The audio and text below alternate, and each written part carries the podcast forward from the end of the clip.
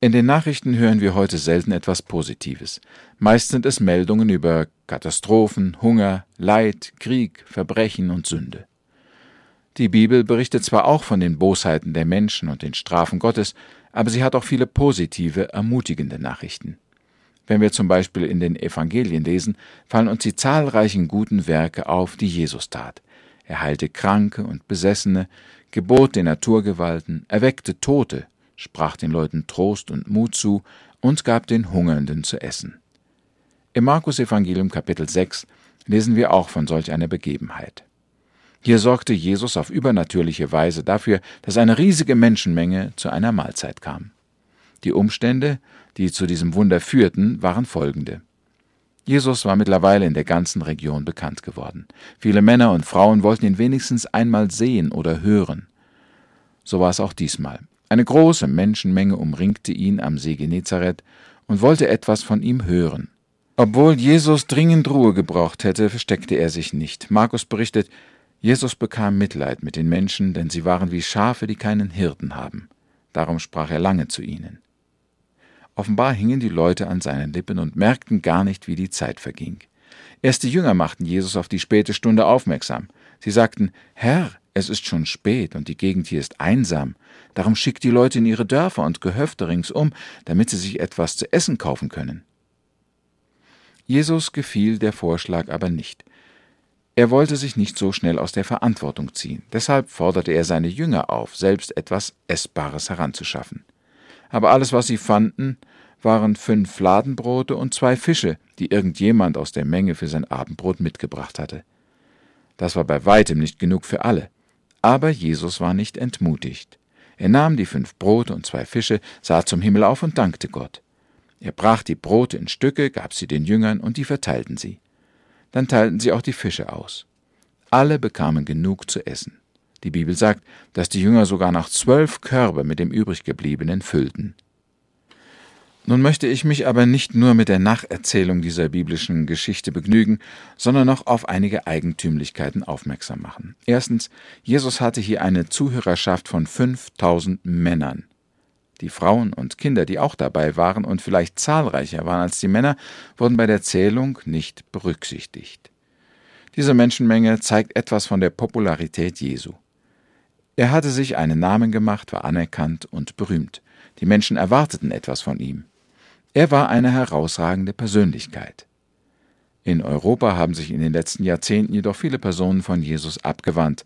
Sie haben sich durch gottlose Wichtigtuer gegen Jesus beeinflussen lassen und verkennen und verachten die Kraft, die Vollmacht, die Weisheit und Güte des Sohnes Gottes.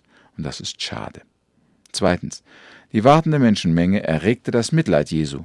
Er sah hinter ihrer Neugier und Erwartung eine große Not. Die Leute waren wie Schafe, die keinen Hirten haben. Sie hatten niemand mehr, dem sie vertrauen konnten, der sie gut beriet und führte. Das Volk fühlte sich ausgebeutet, alleingelassen, orientierungslos und ohne klare Wegweisung durch die Autoritäten. Dieser Zustand war für sie scheinbar schwerer zu ertragen als Katastrophen, Armut und Krieg. Sie suchten nicht soziale Gerechtigkeit, Wohlstand und Luxus, sondern Rat und Orientierung für sich und für ihre Gesellschaft.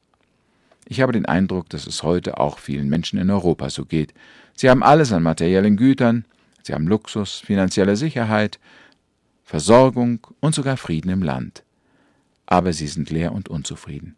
Sie wissen nicht, wofür oder für wen sie leben. Sie irren umher wie Schafe ohne Hirten. Jesus hat Mitleid auch mit unserem Volk, auch mit jedem Einzelnen.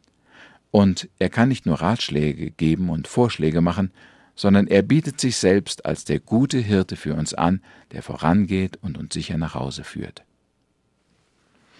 Drittens, Jesus entzieht sich nicht der sozialen Verantwortung. Zuerst predigte Jesus der Menschenmenge und offensichtlich interessierte es die Leute sehr, was er zu sagen hatte.